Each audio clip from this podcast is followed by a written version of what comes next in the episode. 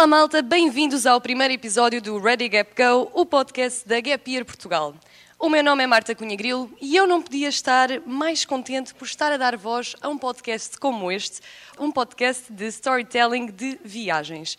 A ideia é então trazer vários convidados ao longo dos episódios, convidados esses que vão ser viajantes e que vão estar aqui então a contar as suas aventuras e desventuras pelo mundo fora. Como nós da Gap Year gostamos de fazer as coisas assim em grande, como provavelmente já devem ter percebido, o primeiro episódio é ao vivo no Gap Year Summit em Coimbra. Bom dia, pessoal! Muito bem! Comigo hoje tem então a Joana e o André, mais conhecidos como Honeymooners. Eles que já não viajar há três anos, corrijam-me se estou errada, já vai acho que para o terceiro ano. Certo, com vestido de noiva sim. Com vestido de noiva, exatamente, pelo mundo como a Joana disse, então, vestidos de noivos. Desde já agradeço então o facto de estarem aqui connosco e dou-vos as boas-vindas aqui obrigada. ao Summit.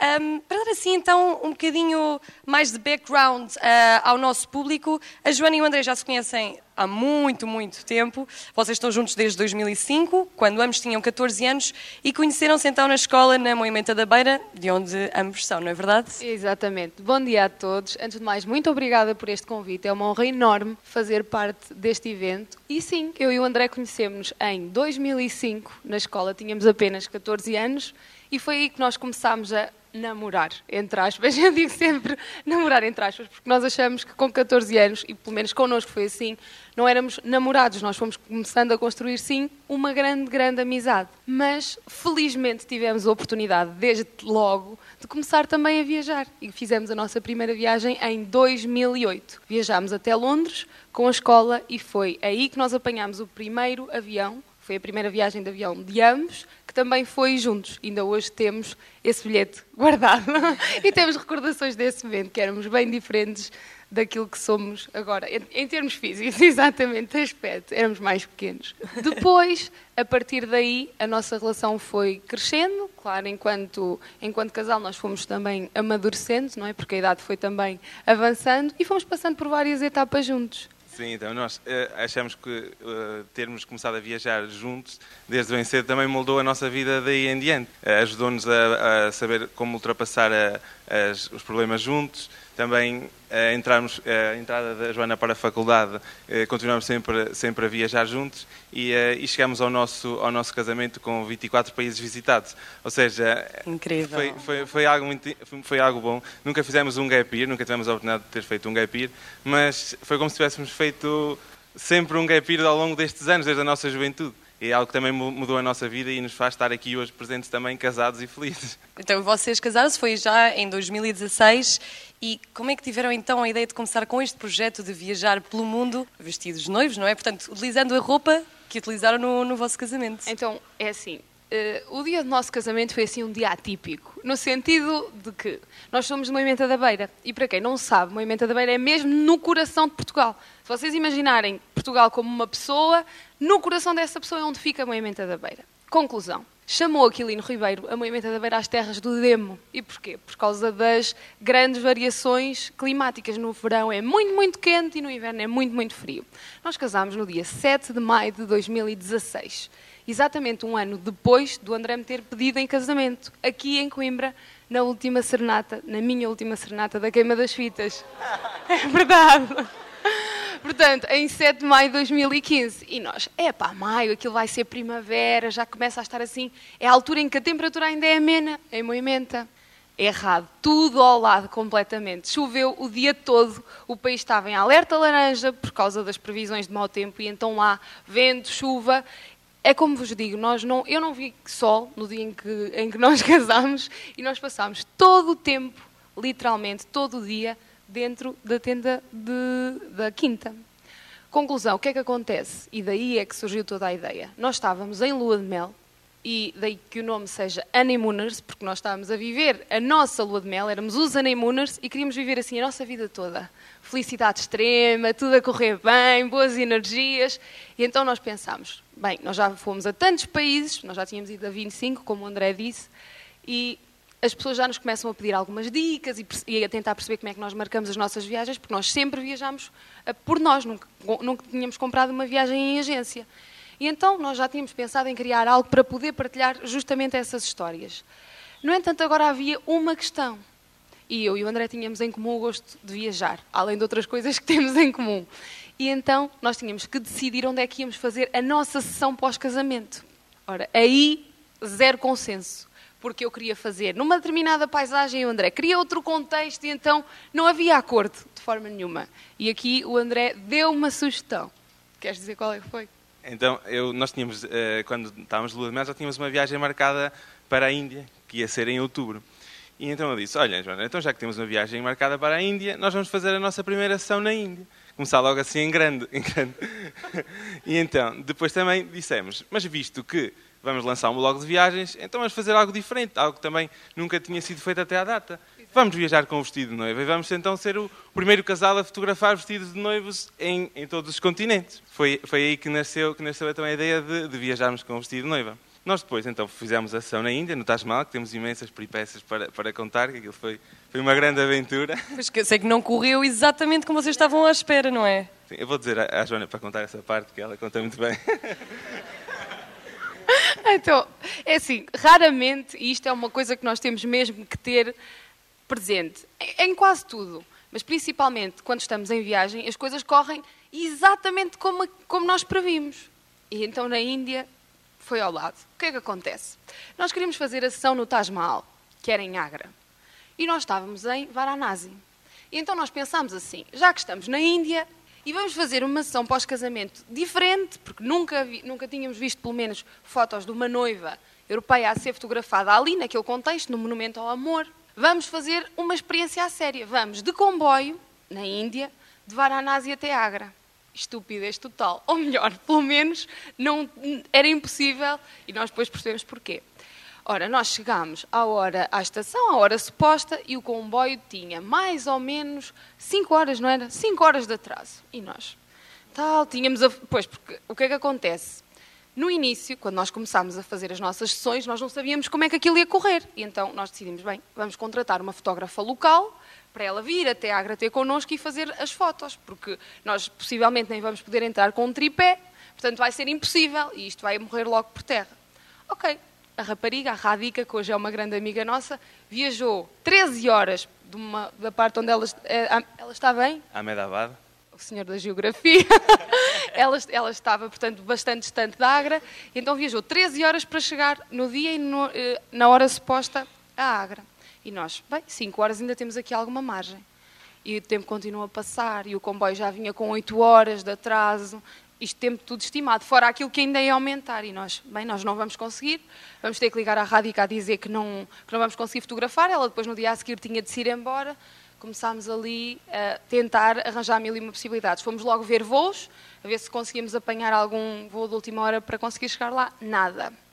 Bem, nós estávamos com, com um motorista de uma, de, uma, de, uma, de uma agência local, porque era ele que nos uh, levava de táxi entre os sítios, para conseguirmos agilizar mais o tempo. E dissemos, olha, é assim, ó oh, Moído, nós temos que chegar à Agra, porque isto é muito importante. Abrimos a mala, mostrámos-lhe o vestido de noiva, e ele percebeu a dimensão que aquilo ia ter. Então ele uh, tentou logo também agilizar com os seus contactos. Que é, qual foi a única solução? Ir num voo militar até Agra. Aí vamos nós, nós os dois, mais os militares, num avião militar, que não era nada turístico, como é óbvio, nem era nada preparado para aquele efeito. E vamos fazer a nossa viagem. Fomos o tempo todo com o coração aos pulos. Quando aterrámos, uma base militar. Nunca tínhamos tido aquela sensação. Aí chegámos nós. Chegámos então a Agra e conseguimos superar essa dificuldade. Antes de vos contar mais peripécias, deixem-me só dizer-vos que então fotografámos a primeira vez na Índia e foi uma sessão que nós amámos fazer. Foi, das, foi quando há pouco estávamos a pensar daquela, nas emoções, quem assistiu à parte da inteligência emocional em viagem, das emoções que nos permitem ter garra e coragem, foi uma das, das imagens em que eu pensei. A sensação de nós termos superado estes obstáculos e a sensação de termos conseguido aquele resultado foi mesmo espetacular. E daí fizemos muitas sessões em vários continentes e eis que surge então a ideia de nunca mais largar o vestido. A partir desse momento, nós eh, fomos, as fotos ficaram incríveis, as fotos do Taj Mahal, e, um, ehm, e lançamos, depois do Taj Mahal fomos à Áustria. Exato. Sim, foi em dezembro, o Taj Mahal foi em outubro, a Áustria em dezembro. Depois lançamos o nosso blog em maio. Quando lançamos o blog, as fotografias fizeram um sucesso imenso aqui por, por Portugal, foram muito partilhadas, fomos inclusive convidados para ir à televisão e as pessoas gostaram tanto desta ideia, gostaram tanto da nossa história de, de termos começado a namorar desde, desde pequeninos, acharam que era, e é realmente algo muito genuíno e algo que é verdadeiro. E então dissemos não podemos parar, então nós agora já não podemos fotografar só, só no, em, em, nos, nos, continentes, temos de fotografar por todo lado.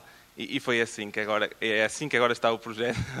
E vocês, sempre que viajam, contratam um fotógrafo local ou como é, como é que é gerida essa parte? Não, agora depende. Nós também fomos desenvolvendo e temos muito gosto por fotografia e, e nós acabamos agora também por fazer as nossas próprias fotografias com, um com, a ajuda de um tripé. Só quando, for algum, só quando é algum caso que, que é difícil, nós temos ali algumas fotos no, nos cavalos na areia, na comporta, em que era impossível descer do cavalo para, para programar o, o temporizador. Claro. Então,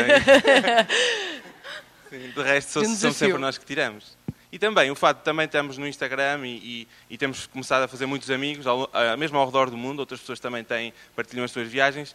Ainda agora eh, o exemplo da Tailândia, nós fomos, fomos à Tailândia e nós tínhamos amizade com uma rapariga, cara Max, e, e, ela disse, olha, vocês vêm cá, temos que nos encontrar, temos que fazer fotos juntos, e tem sido assim uma partilha social incrível também. Esta pergunta é assim mais para a Joana. Tema maquilhagem, cabelo, és tu que fazes sempre que tens sessões? Sim, é assim, como vocês devem imaginar, a logística de levar um vestido às vezes é, é enorme. Uma mala no porão é sempre para o meu vestido e para o fato do André.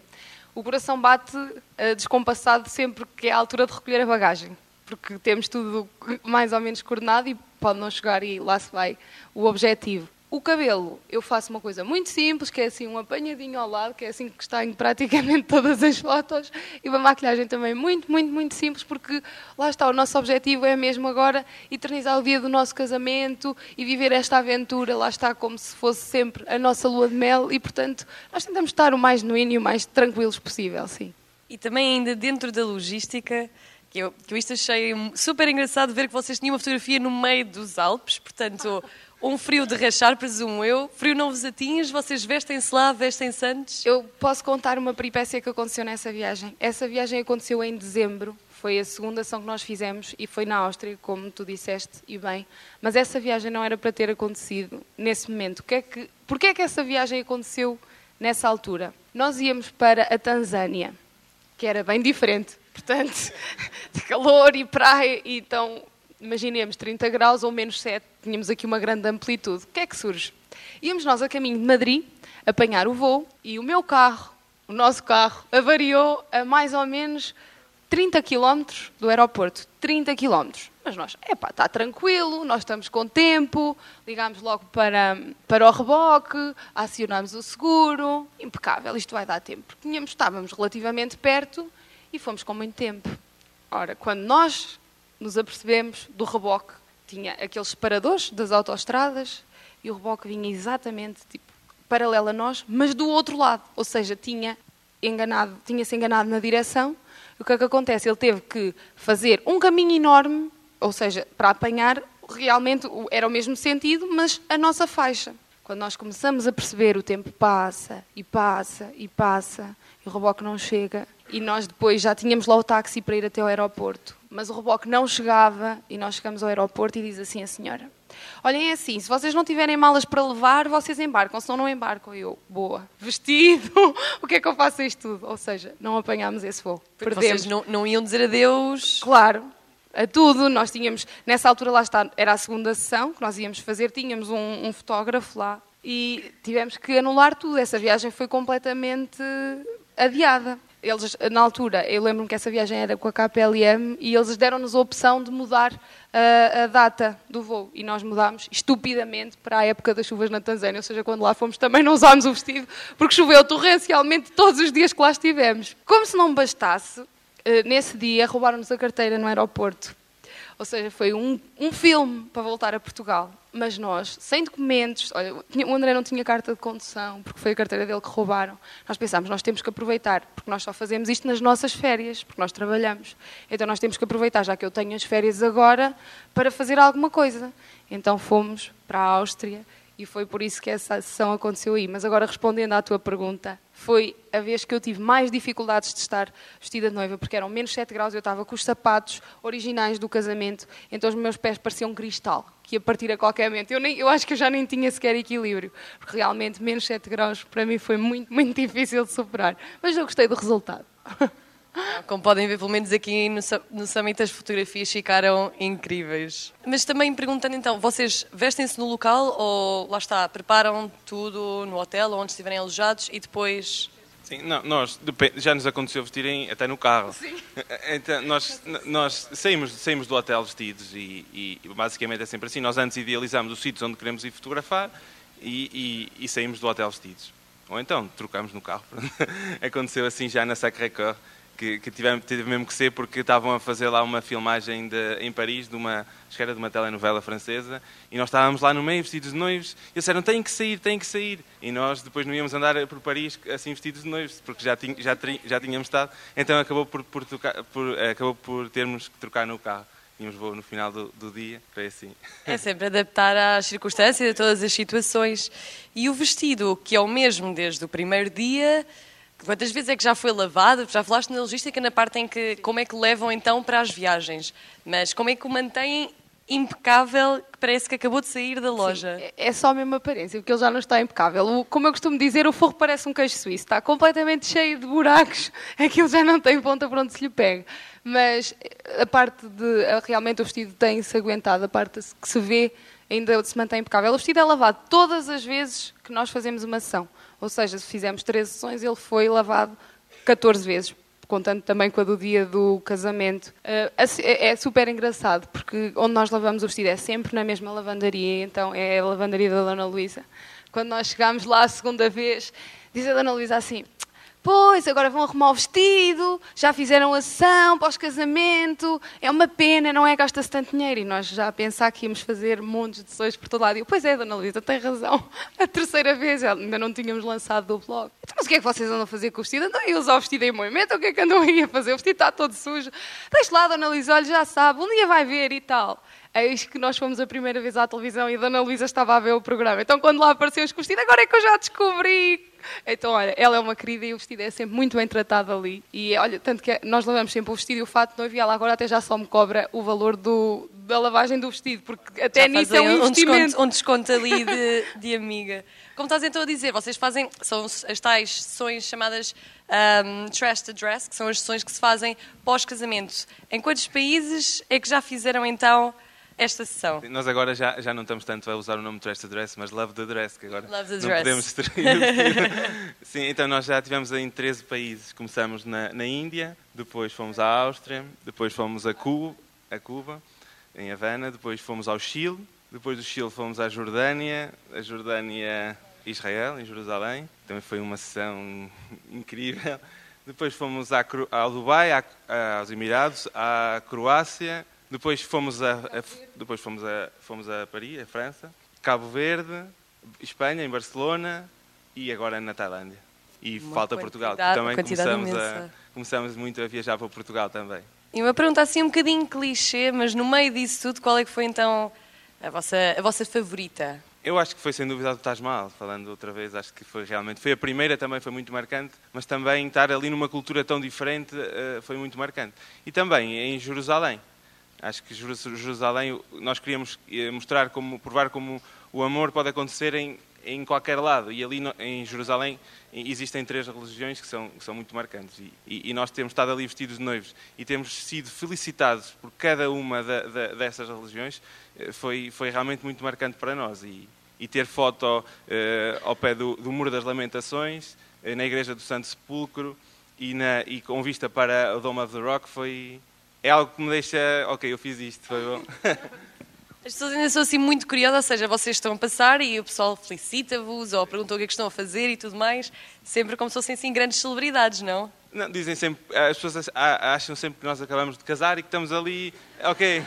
então é, é Já foi há um bocadinho.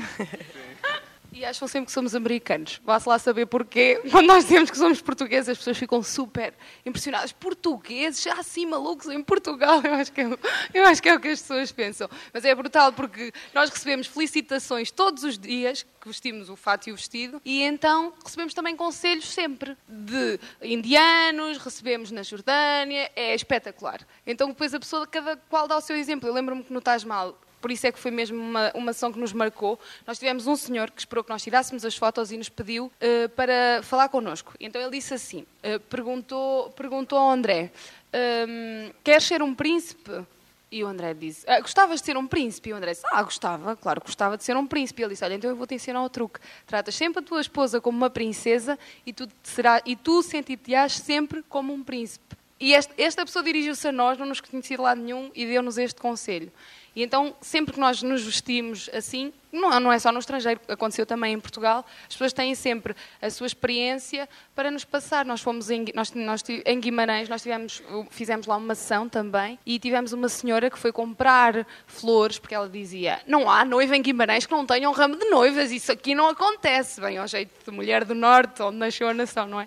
E então depois ela disse assim: vocês, ele explicou-nos que era casada há muitos anos, e ela disse: vocês, antes de tudo, têm que ser muito amigos um do outro. Ou seja, isto passa a não ser só a questão das fotos e do vestido e do fato noivo, é uma, é uma questão de aprendizagem. Além de nós conhecermos muitos sítios e mantermos o gosto pela viagem, aliamos também a uma coisa que nos apaixona muito, que é a nossa relação e, a nossa, e o nosso casamento. Por isso é que tem sido uma experiência inesquecível e brutal.